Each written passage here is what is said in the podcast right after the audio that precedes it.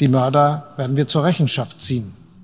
Das hat Bundeskanzler Olaf Scholz Ende September vor der UN-Vollversammlung gesagt. Und Außenministerin Annalena Baerbock hat schon mal ein ähnliches Versprechen gegeben. Damals, als sie Butcher besuchte und mit den schlimmsten Gräuel des Krieges konfrontiert wurde. Wir sind es diesen Opfern schuldig, dass wir hier nicht nur gedenken, sondern dass wir die Täter zur Verantwortung bringen und ziehen. Und das werden wir als internationale Gemeinschaft tun. Die Mörder, die Täter. Gemeint sind Kriegsverbrecher. Schon seit Beginn des Angriffskrieges wird Russland vorgeworfen, in der Ukraine Kriegsverbrechen zu begehen. Tausende, mittlerweile Zehntausende. Das Massaker von Bucha, Angriffe auf zivile Ziele, Folter und Verschleppung, zuletzt Raketen auf die Energieversorgung. Die Schuldigen dingfest zu machen, ist nicht einfach. Um einen Weg zu finden, Kriegsverbrechen besser zu ahnden, haben sich die Justizminister der G7 gestern und heute in Berlin getroffen, zum allerersten Mal. Mein Kollege Johannes Leithäuser hat das für uns beobachtet und erzählt uns heute im FAZ-Podcast für Deutschland, was bei diesen Treffen herausgekommen ist. Mit dem Militärexperten und Oberst AD Wolfgang Richter wollen wir darüber sprechen, ob Krieg ohne Kriegsverbrechen überhaupt möglich ist. Und die Experten von Amnesty International, die erzählen uns, wie man vor Ort nach Beweisen für solche Verbrechen sucht. Heute ist Dienstag, der 29. November und ich bin Katrin Jakob. Schön, dass Sie dabei sind. Ja, ich habe es eben gesagt, schon kurze Zeit nach Kriegsbeginn war davon die Rede, dass im Ukraine-Krieg schrecklichste Kriegsverbrechen quasi an der Tagesordnung sind.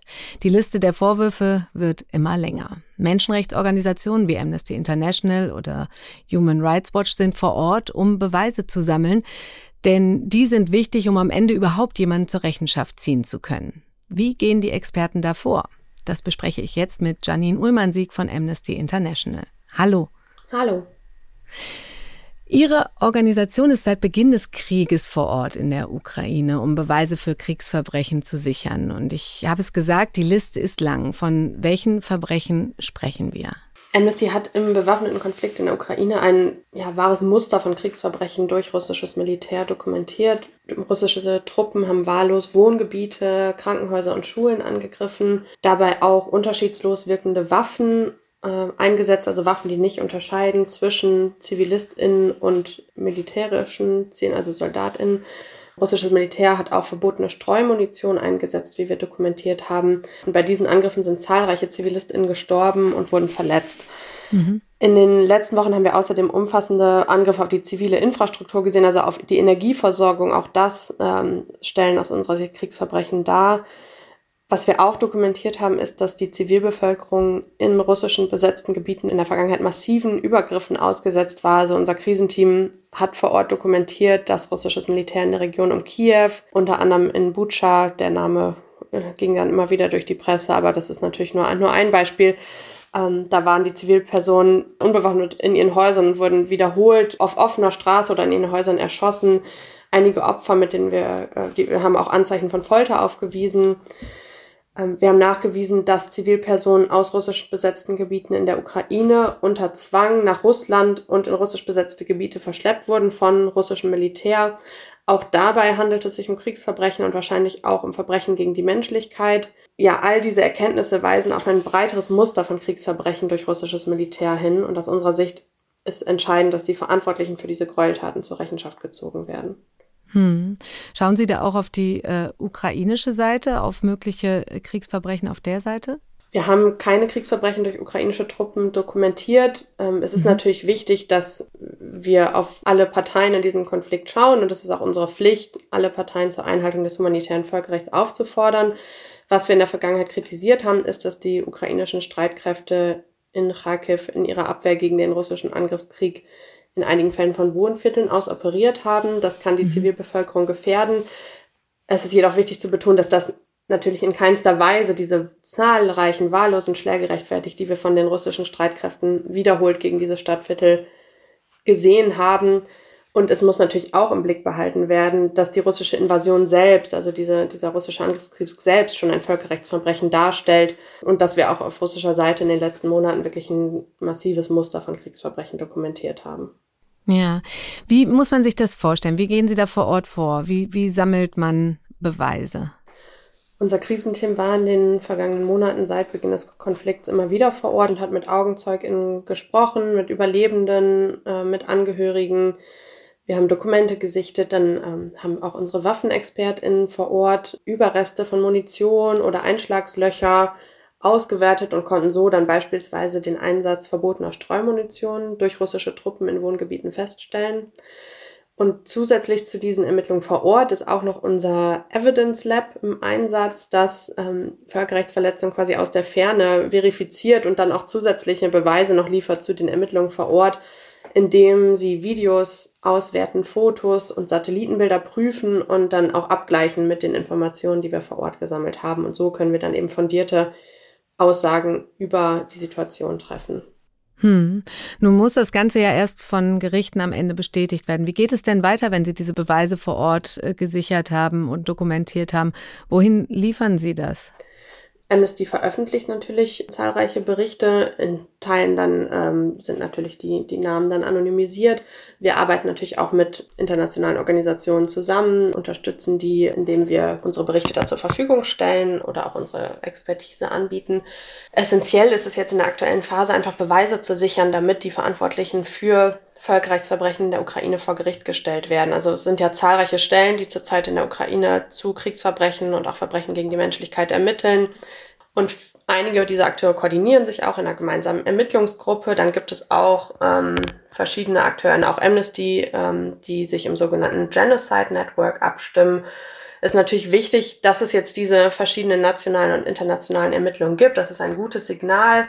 Wichtig ist aus unserer Sicht, dass dabei die Rechte der Betroffenen an vorderster Stelle stehen. Ähm, und hm. klar ist auch, dass es eine enge Koordination geben muss zwischen den verschiedenen AkteurInnen, um zum Beispiel unnötige doppelte Befragungen von ZeugInnen und Betroffenen zu vermeiden und so auch das Risiko einer Retraumatisierung zu verringern. Wie schwierig ist es denn, an an unabhängige und objektive Informationen zu kommen. Das ist natürlich eine Herausforderung, gerade in, in Zeiten eines Krieges, der ja auch von Desinformation und Falschinformationen geprägt ist. Ähm, wir sehen, dass es ähm, durch die russische Führung da zahlreiche Falschinformationen verbreitet werden, was natürlich umso wichtiger macht, dass unabhängige Stellen wie Amnesty International dann Ermittlungen anstellen, um dann eben verlässliche Aussagen treffen zu können, auf die sich die internationale Gemeinschaft dann, dann stützen kann. Genauso wie aber auch eben ähm, Organisationen wie ähm, diese Untersuchungskommission des, des Menschenrechtsrats oder eben der Internationale Strafgerichtshof. Das sind eben so umfassende Kriegsverbrechen, dass es aus unserer Sicht da wirklich gemeinsame Bemühungen braucht, um hier eine umfassende Rechenschaftspflicht zu gewährleisten, um sicherzustellen, dass die Verantwortlichen vor Gericht kommen, bis ganz nach oben in der Befehlskette. Hm. Ihre Expertinnen und Experten waren ja schon in mehreren Kriegsgebieten. Gibt es da einen Unterschied vom Ukraine-Krieg zu anderen Konflikten?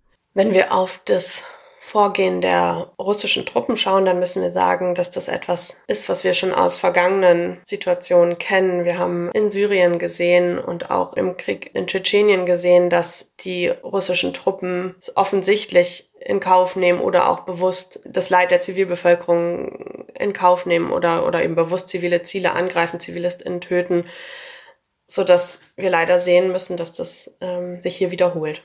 Hm. Ich danke Ihnen ganz herzlich für das Gespräch und die Einschätzung. Vielen Dank Ihnen. Es werden also Beweise gesammelt, um die Kriegsverbrecher am Ende auch zur Rechenschaft zu ziehen. Und das ist auch das erklärte Ziel eines Treffens, das es so noch nie gab. Gestern und heute sind in Berlin zum ersten Mal die Justizminister der G7-Gruppe zusammengekommen. Auf Anregung unseres Justizministers Marco Buschmann, der damit ein klares Zeichen setzen will. Und von hier aus geht das ganz klare Signal, Kriegsverbrechen dürfen nicht ungesühnt bleiben, egal wer sie begangen hat und egal wo sie begangen worden sind. Mein Berliner Kollege Johannes Leithäuser aus der Politikredaktion hat das Treffen beobachtet. Hallo, Herr Leithäuser. Ich grüße Sie. Herr Leithäuser, das ist schon was Besonderes, dass die Justizminister im G7-Format zusammengekommen sind. Warum? Ähm, naja, das sind die wichtigsten westlichen Wirtschaftsnationen, wie die Formel immer so schön heißt. Und der Verbund befasst sich normalerweise eigentlich tatsächlich auch mit ökonomischen Fragen. Deswegen treffen sich die Staats- und Regierungschefs, es treffen sich auch die Finanz- und die Wirtschaftsminister. Aber die Justiz ist ja doch eine sehr nationale Angelegenheit. Deswegen hat es bisher Treffen der Justizminister in diesem Format nicht gegeben. Und das hat der deutsche Justizminister Marco Buschmann jetzt geändert, ähm, da es nun auch ein gemeinsames internationales Anliegen gibt. Und das ist die Aufklärung der Kriegsverbrechen, die von russischer Seite in der Ukraine begangen werden. Dazu war auch eine ukrainische Delegation mit eingeladen, richtig? Ja, die war da, um natürlich Auskunft zu geben, ähm, was los ist und was passiert und wie der Sachstand jetzt ist. Und das haben die auch getan. Demnach wird in fast 50.000 Fällen inzwischen ermittelt von Verdacht auf Kriegsverbrechen. Rund 600 Verdächtigte oder Angeklagte ähm, sind identifiziert. Aber die Zahlen werden sicherlich weiter steigen, je länger der Krieg dauert. Hm. Was ist nun bei diesem zweitägigen Treffen herausgekommen? Es gibt ja verschiedene Möglichkeiten, die Ermittlungen zu führen und Tatbestände zu verfolgen, die nicht mit dem normalen Kriegsrecht, also falls man davon normal reden kann, überhaupt in Einklang stehen. Also beispielsweise ähm, Folter beispielsweise, die Bedrohung von Zivilisten, wie das ja auch häufig jetzt schon dokumentiert worden ist an verschiedenen Stellen der Ukraine. Da gibt es zum einen die nationalen Behörden in der Ukraine, die Ermittlungen anstellen können und Beweise sichern können. Es gibt aber auch dorthin entsandte Staatsanwälte und Polizeiermittler aus vielen, vielen Staaten, die dabei helfen. Und es gibt drittens internationale Institutionen wie den Internationalen Strafgerichtshof, die selber auch Ermittlungen anstellen. Und damit das alles einigermaßen koordiniert vonstatten gehen kann, damit nicht beispielsweise dieselben Zeugen drei oder viermal ihre Geschichte erzählen müssen, die ja auch oft selbst Opfer von solchen Verbrechen geworden sind, gibt es einfach die Notwendigkeit, das aufeinander abzustimmen. Und das war der Versuch heute in Berlin, das zu machen. Hm. Menschenrechtsorganisationen sind ja auch dabei. Ne? Ich habe eben mit Amnesty International gesprochen. Äh, die sammeln ja auch Beweise vor Ort. Die sind auch dabei, die sammeln auch Beweise, die spielen auch eine wichtige Rolle. Das wurde auch anerkannt in der Schlusserklärung, die in Berlin hier verabschiedet worden ist. Die haben aber natürlich den Nachteil, dass sie nicht sozusagen von Amts wegen und amtlich ähm, Beweise sichern können. Das mhm. können tatsächlich ja nun nur Strafverfolgungsbehörden. Aber sie können natürlich Verbrechen dokumentieren und auf diese Art und Weise äh, Beweise anbieten, die dann formell womöglich eine Rolle spielen könnten in Verfahren gegen die Urheber dieser Kriegsverbrechen. Hm. Wie bewerten Sie nun diese Ergebnisse? Wird, wird es da eine bessere Koordination geben? Ich glaube, es ist immer wichtig, dass man versuchen muss, sich abzustimmen. Und das ist ähm, insofern ein Erfolg, dass es versucht wird und dass zweitens dann auch alle bereit sind dazu, das zu tun. Es gibt aber natürlich grundlegende Meinungsverschiedenheiten, was die Anwendung von Völkerstrafrecht angeht, außerhalb der Staaten, die direkt betroffen sind. Und da reicht eine zweitägige Konferenz nicht, um diese grundsätzlichen Meinungsverschiedenheiten aus der Welt zu schaffen. Hm. Die Regierung in Kiew setzt sich ja für ein Sondertribunal zur Verfolgung russischer Verbrechen in der Ukraine ein. Wird es das geben? Das ist noch nicht geklärt, darüber ist auch gesprochen worden in diesen zwei Tagen. Die deutsche Seite hat ein bisschen die Sorge, dass der internationale Strafgerichtshof, den es ja gibt in Den Haag, der beispielsweise ähm, Slobodan Milosevic und andere Urheber von Kriegsverbrechen in den Kriegen beim Zerfall Jugoslawiens abgeurteilt hat, dass der geschwächt werden könnte, wenn man jetzt ein weiteres Tribunal schafft, das dann auch erst internationale Anerkennung braucht um dort russische Kriegsverbrechen in der Ukraine abzuurteilen. Auf der anderen Seite ist es so, dass es manche Tatbestände gibt, die nicht, noch nicht genau gefasst sind, die der internationale Strafgerichtshof nicht verfolgen kann, beispielsweise das Führen eines Aggressionskrieges.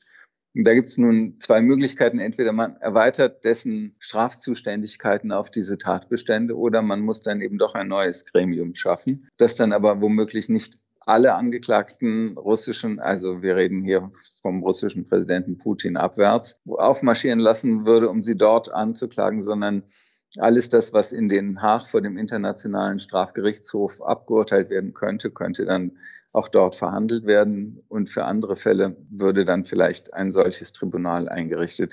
Aber wie gesagt, bis dieser Zeitpunkt heran ist, muss erstmal der Krieg beendet sein. Hm.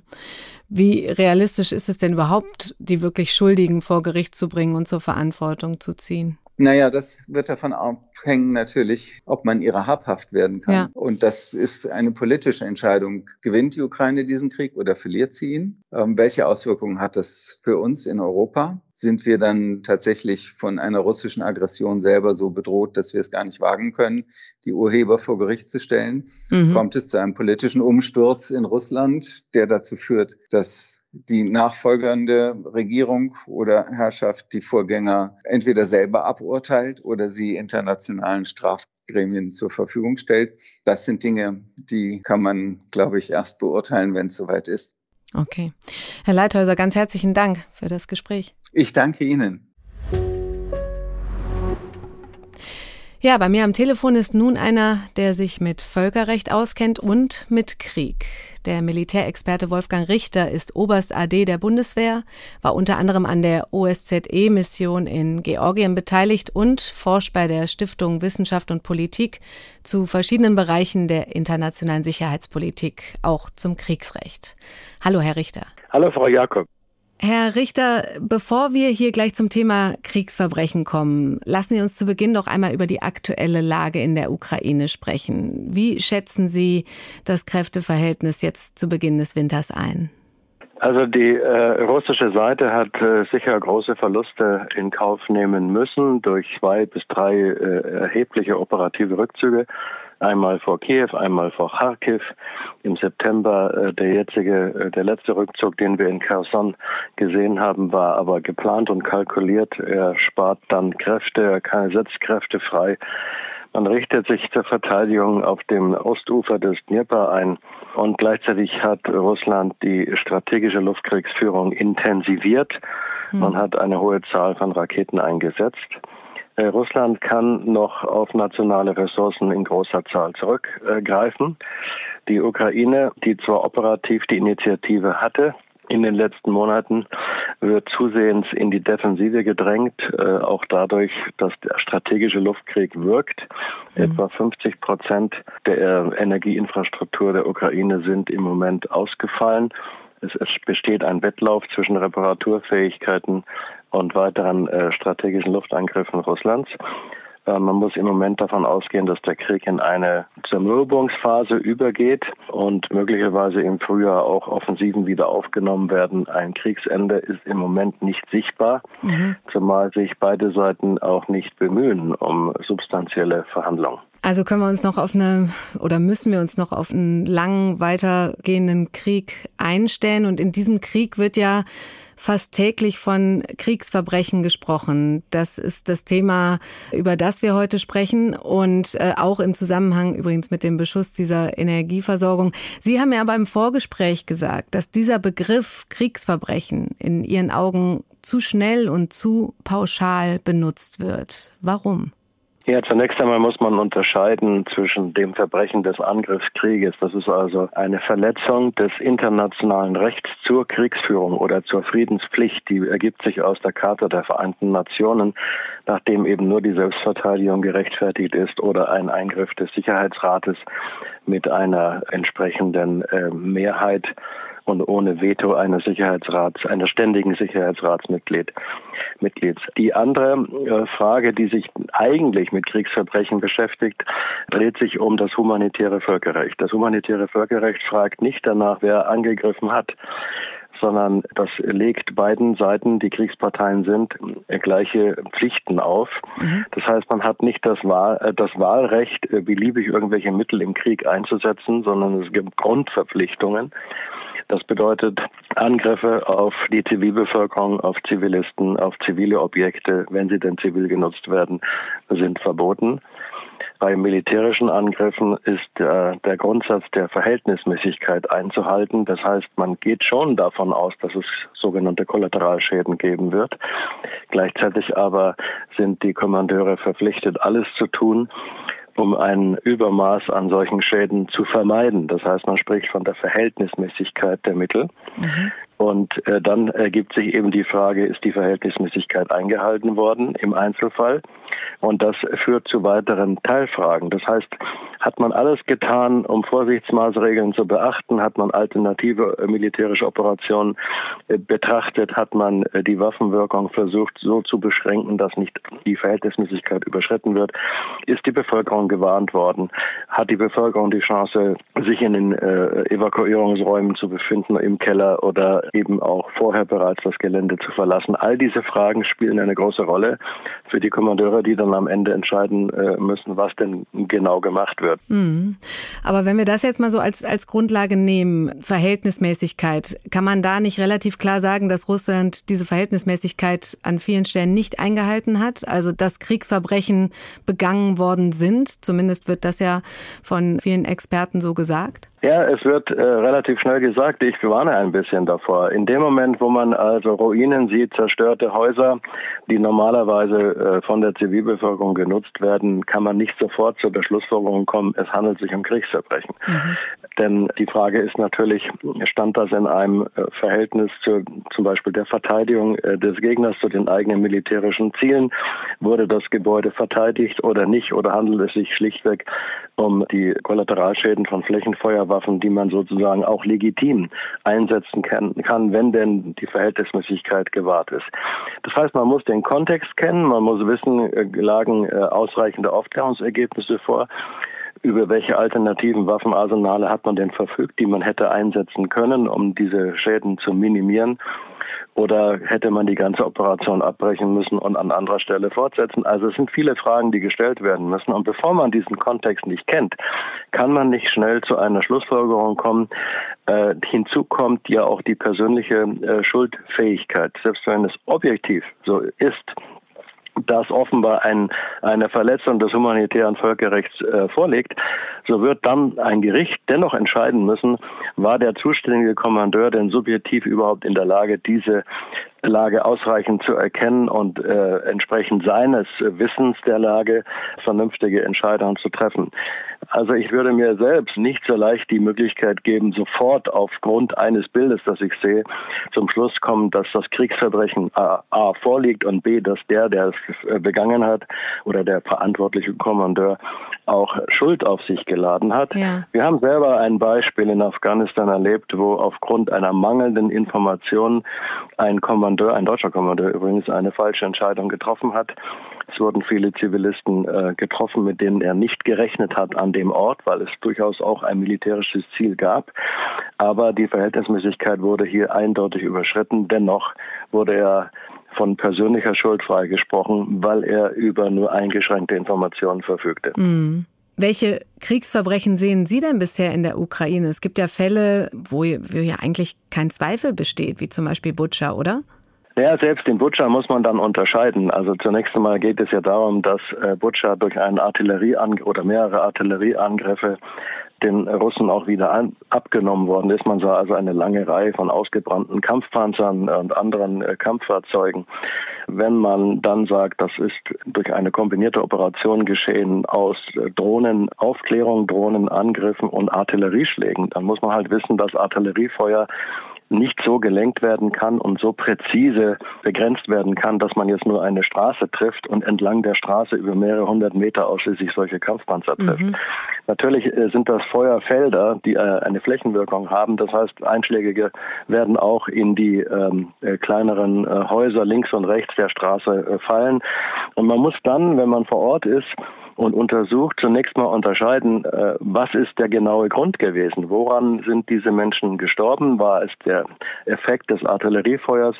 Oder, und hier kommt das große, die große Frage, oder handelt es sich nicht um äh, Verluste aufgrund von Kampfhandlungen, sondern sind vielleicht Menschen erschossen worden vor oder nach den Kampfhandlungen? Mhm. Das ist eine ganz wesentliche Frage, denn das eine wäre dann im Zusammenhang mit Gefechtshandlungen zu sehen, das andere aber sind dann möglicherweise eindeutige äh, Verbrechen gegen zum Beispiel die Vorschriften, Kriegsgefangene zu schützen oder aber auch gegen das äh, nicht nur humanitäre Völkerrecht, sondern auch gegen die Menschenrechtskonvention, wenn es sich ausschließlich um zivile äh, Bevölkerungsteile handelt und man in einem äh, in einer Besatzungslage sich befindet, wo der Besatzungsmacht natürlich die ganz normalen Pflichten auferlegt sind, die nicht nur im Krieg gelten, sondern die generell im Rahmen der Menschenrechtskonvention gelten. Also man sollte erstmal genauer hinschauen, sagen Sie. Aber gibt es jetzt aus der Entfernung und quasi in der jetzigen Situation irgendwelche Vorkommnisse, wo Sie sagen, ja, also da würde ich auch jetzt aus der Entfernung und ohne große Überprüfung sagen, da sind Kriegsverbrechen begangen worden?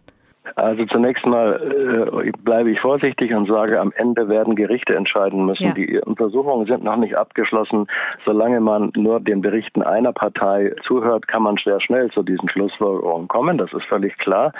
Gleichwohl würde ich davon abraten, würde die Untersuchungsergebnisse der internationalen äh, Untersuchungskommission abwarten und selbst dann wird sich noch die Frage der Schuldfähigkeit stellen. Und das können letztlich nur Gerichte feststellen. Aber Sie fragen mich ja nach meinem allgemeinen Eindruck. Ich habe schon auch den Eindruck, dass in vielen Fällen die Verhältnismäßigkeit der Mittel, die das humanitäre Völkerrecht äh, vorschreibt, äh, gebrochen worden ist. Die Schuldfähigkeit mal ganz abgesehen davon, das wird dann äh, werden, wie gesagt, Gerichte festlegen. Aber natürlich äh, kommt es in einem solchen Krieg zu Exzessen. Es gibt äh, eindeutige Kriegsverbrechen, nämlich dann, wenn Soldaten beispielsweise in, äh, im Hinterland Jagd machen auf Zivilbevölkerung und wenn es auch also beispielsweise haben wir Berichte gehört von Vergewaltigungen hinter den äh, Frontlinien. Nun muss man natürlich auch davon ausgehen, dass solche Verbrechen im Rahmen einer Streitmacht, die über 180.000 äh, Soldaten verfügt, wahrscheinlich auch im Normalfall, selbst im zivilen Leben vorkommen. Wir haben eine gewisse Rate von Verbrechern im zivilen Leben, die dann leider in Kriegszeiten äh, natürlich auch vorhanden sind, aber dann noch mehr Spielraum haben, weil sie dann un teilweise unbeobachtet oder unkontrolliert sind.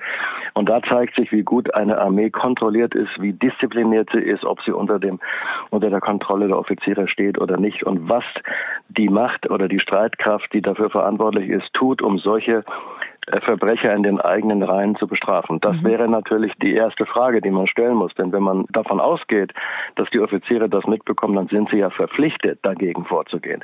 Und wir haben auch ein, einzelne Beispiele aus, von Zeugenaussagen gehört, äh, dass zwar russische Soldaten versuchten, zu vergewaltigen, während andere russische Soldaten dazukommen und sie dann weggezogen haben. Äh, was daraus dann bis nah geworden ist, kann ich nicht sagen. Aber es gibt Beispiele für beides. Ich sehe im Moment allerdings noch keine äh, Massenvergewaltigungen. Das ist etwas, was teilweise unterstellt wird. Ich glaube, da sehen wir im Moment eher Einzelfälle die dann leider in solchen Kriegszeiten noch vermehrt sind zugekommen, weil eben weniger Kontrolle da ist und weil eine allgemeine Atmosphäre der Gewalt äh, dann herrscht. Also an der Stelle äh, würde ich sagen, ja, das gibt es und das ist sicherlich auch vorgekommen. Dasselbe trifft zu für Exzesse von Waffenanwendungen im Gefecht selbst. Aber der eigentliche entscheidende Teil, der, äh, der mich dann schon auch besorgt macht, ist die Frage, wie geht man mit äh, Gefangenen um, wie geht man mit Kollaborateuren um, wie mhm. geht man mit angeblichen Verrätern um, wie geht man äh, mit der Zivilbevölkerung um in einer Besatzungssituation, in der wir nicht unmittelbar Gefechte haben. Äh, all dies muss auseinandergehalten werden, deswegen warne ich vor Schnellschüssen und vor, also im, im Sinne der, der Beurteilung der Lage die, der Augenschein muss nicht immer sofort die Antwort sein. Wie verhält es sich denn mit so Sachen wie dem äh, gezielten Beschuss der Energieversorgung, wo ja jetzt selbst der Herr Buschmann heute sagte, das, ist, das sind Taktiken, die darauf abzielen, Menschen ohne Heizung, ohne Strom einem Winter auszusetzen. Das sei verbrecherisch, hat er gesagt. Unterstreichen Sie das? Ist das auch eine Art von Verletzung des humanitären Völkerrechts? Das kann durchaus eine Verletzung des humanitären Völkerrechts sein. Ich habe einen ähnlichen Eindruck mittlerweile. Es begann ja mit einem logistischen Ziel, also wenn man auf die kritische Energieinfrastruktur zielt, also insbesondere Elektrizität, dann kann man natürlich in einem Lande, das auf äh, diese zum Beispiel die Elektrifizierung der Eisenbahn angewiesen ist, mhm. tatsächlich auch eine Unterbrechung der Logistikkette erreichen. Das heißt, äh, die Eisenbahnen gehen dann nicht mehr, die Entfernungen sind lang, die Munition, die Logistik insgesamt, auch Reserven müssen über die Eisenbahn über weite Entfernung gebracht werden. Wenn das zusammenbricht, ist es also, kann, könnte man das noch als militärisches Ziel sehen. Dann stellt sich die Frage der Verhältnismäßigkeit. Mhm. Wenn aber der Präsidentensprecher Pesco sagt, wir werden den Krieg also dort weiterführen und das wird ein harter äh, und kalter Winter für die Zivilbevölkerung, um die sozusagen dazu be zu, zu bewegen, ihre Regierung wiederum zu Verhandlungen zu zwingen, dann richtet sich das gegen die Zivilbevölkerung. Und dann könnte man aus dieser oder kann man aus dieser Absicht natürlich ganz klar herauslesen, dass es eine Überschreitung und eine Verletzung des humanitären Völkerrechts ist. Also ganz genau hinschauen und hinhören. Letzte Einschätzung hätte ich gerne von Ihnen. Kann es in Ihren Augen überhaupt Krieg ohne Kriegsverbrechen geben? Meine Befürchtung ist, dass es kaum möglich sein wird. Zumindest werden immer wieder Verletzungen des humanitären Völkerrechts passieren und das liegt an zwei, drei wesentlichen Dingen. Das erste ist die Ungewissheit der Situation. Niemand hat, auch kein Kommandeur, der über gute Aufklärungsmittel verfügt, hat am Ende das Gesamtwissen, das erforderlich ist, um äh, Entscheidungen dann vor dem Völkerrecht zu rechtfertigen. Das heißt, er muss handeln und wird Fehler machen. Das ist das Erste. Das Zweite ist, und das betrifft übrigens auch Präzisionswaffen, denn äh, was, was hilft es, wenn ich präzise ein Ziel treffe, aber sich hinterher herausstellt, dass dieses Ziel eigentlich gar kein militärisches war, sondern möglicherweise äh, sich die Lage vor Ort bereits geändert hat, weil dazwischen zu viel Zeit vergangen ist und mittlerweile die Zivilbevölkerung dort ist, wo ich vorher ein militärisches Ziel vermutet habe. Das kommt immer wieder vor, auch bei den Armeen, die sehr qualitativ hochwertig mhm. ausgerüstet sind. Auch bei den amerikanischen Kriegen haben wir das immer wieder gesehen. Das Zweite ist, dass man über Waffen natürlich verfügt, die eine Flächenwirkung haben. Und das ist teilweise militärisch natürlich auch gewollt. Klar, die moderne Artillerie kann mittlerweile sehr präzise Einzelschüsse abfeuern, aber das ist nicht der Standard, den, den wir sehen in der Ukraine, weder auf der ukrainischen noch auf der russischen Seite. Also es geht hier um Standardartillerie, die in Feuerfeldern schießt. Und da stellt sich immer die Frage der Verhältnismäßigkeit. Das Völkerrecht selber aber, und das ist ja das Bittere vielleicht für den Nichtfachmann, erlaubt sogar ein gewisses Maß an Schäden, die nicht beabsichtigt sein dürfen, aber die dann unvermeidbar sind, wenn man solche Waffen, die ja auch eine hohe Explosionswirkung haben und immer über das unmittelbare Ziel hinaus dann auch äh, anderes treffen können. Es erlaubt sozusagen diese Kollateralschäden bis zu einem gewissen Grade, solange die Verhältnismäßigkeit gewahrt ist. Also es, der, das humanitäre Völkerrecht geht nicht davon aus, dass es unvermeidbar ist. Und allein das ist schon eine Antwort auf Ihre Frage. Ja. Es wird keinen Krieg geben, der in Anführungszeichen sauber geführt werden kann, in dem Sinne, dass nur Kombatante getroffen werden und andere nicht. Ich befürchte, dass das ein frommer Wunsch ist und ein, auch ein, ein edles Ziel ist, das wir natürlich weiter verfolgen müssen, dass das aber äh, in der Praxis äh, wahrscheinlich in dieser Form nicht umsetzbar ist. Was allerdings dazu kommt, ist dann noch eine äh, gezielte Beeinträchtigung der Zivilbevölkerung, also die Verbreitung von Panik oder Schrecken mhm. und oder eine Nachlässigkeit, indem man eben sagt, ganz egal was passiert, ich muss mein militärisches Ziel erreichen und wenn ich auch exzessive Waffenwirkung dabei äh, in Kauf nehmen muss. Das sind alles Möglichkeiten, die darauf hindeuten, dass ein Krieg wahrscheinlich überhaupt nicht so geführt werden kann, wie man das vielleicht vermutet, wenn man sagt, das ist doch nur ein edler Zweikampf zwischen zwei Rittern und der eine fällt. Das ist im modernen Krieg, glaube ich, Illusion. Herr Richter, ganz herzlichen Dank für Ihre Einschätzung. Gerne, Frau Jocker. Ein sauberer Krieg ohne Kriegsverbrechen sei also eine Illusion, sagt Wolfgang Richter. Umso wichtiger ist es, die Täter am Ende zur Rechenschaft zu ziehen und zu verurteilen. Da in diesen Bemühungen sind wir heute einen Schritt weitergekommen. Ich bedanke mich bei Ihnen heute fürs Zuhören und verabschiede mich. Morgen ist mein Kollege Simon Strauß für Sie da. Machen Sie es gut.